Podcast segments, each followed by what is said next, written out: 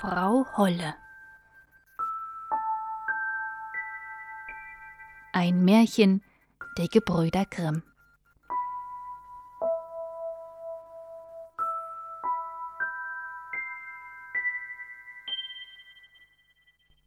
Eine Witwe hatte zwei Töchter.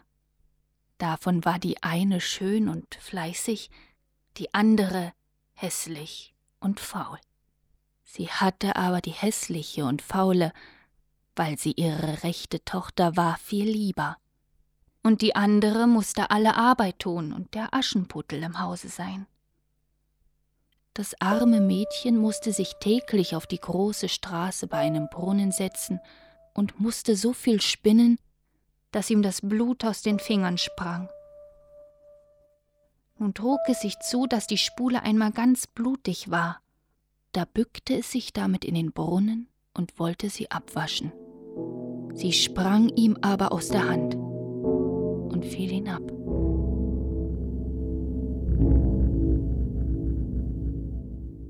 Es weinte, lief zur Stiefmutter und erzählte ihr das Unglück.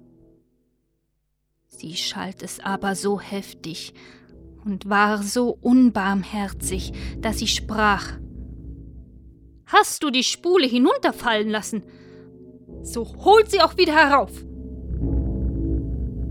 Da ging das arme Mädchen zu dem Brunnen zurück und wusste nicht, was es anfangen sollte.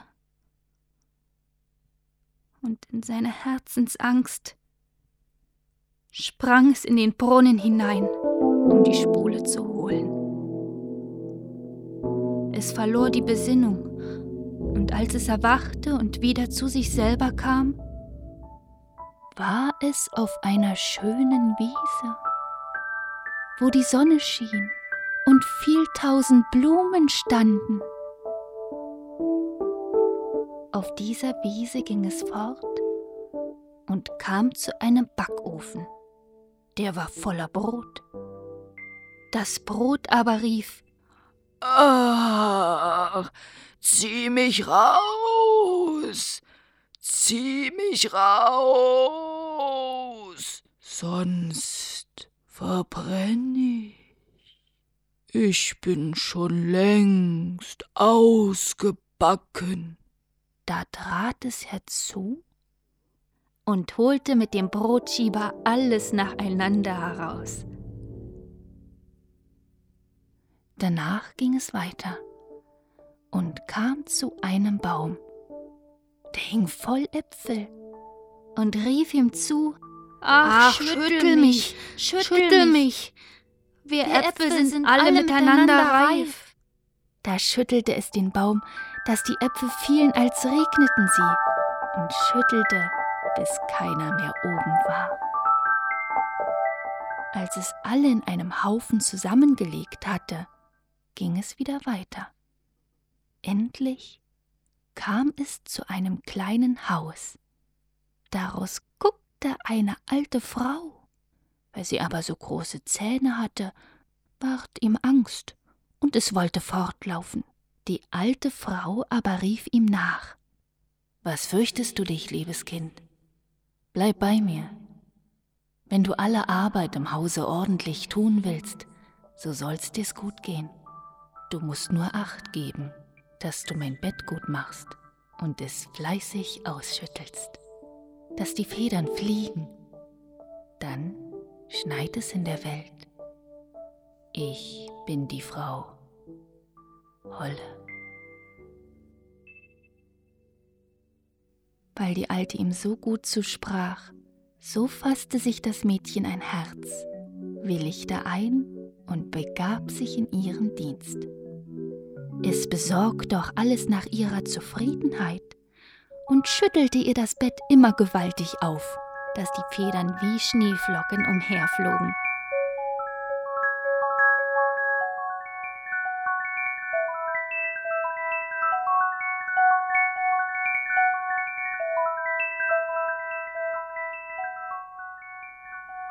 Dafür hatte es auch ein gut Leben bei ihr, kein böses Wort, und alle Tage Gesottenes und Gebratenes.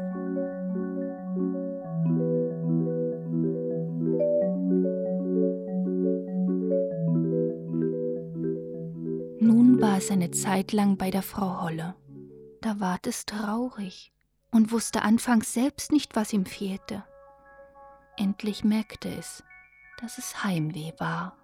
Ob es ihm hier gleich viel tausendmal besser ging als zu Haus, so hatte es doch ein Verlangen dahin. Endlich sagte es zu ihr: Ich hab den Jammer nach Haus kriegt, und wenn es mir auch noch so gut hier unten geht, so kann ich doch nicht länger bleiben. Ich muss wieder hinauf zu den meinigen.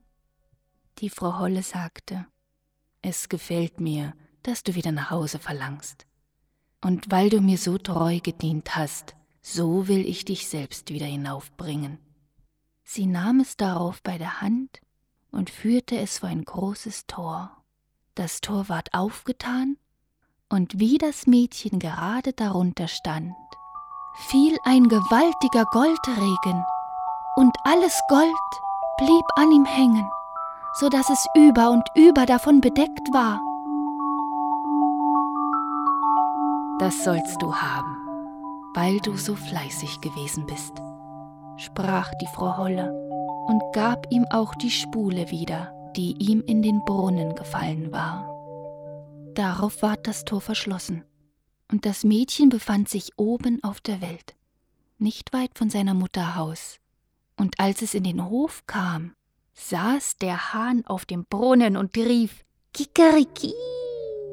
Unsere goldene Jungfrau ist wieder hier. Da ging es hinein zu seiner Mutter, und weil es so mit Gold bedeckt ankam, ward es von ihr und der Schwester gut aufgenommen. Das Mädchen erzählte alles, was ihm begegnet war, und als die Mutter hörte, wie es zu dem großen Reichtum gekommen war, wollte sie der andern hässlichen und faulen Tochter gerne dasselbe Glück verschaffen.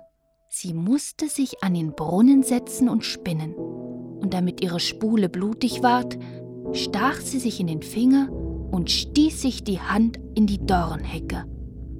Dann warf sie die Spule in den Brunnen und sprang selber hinein.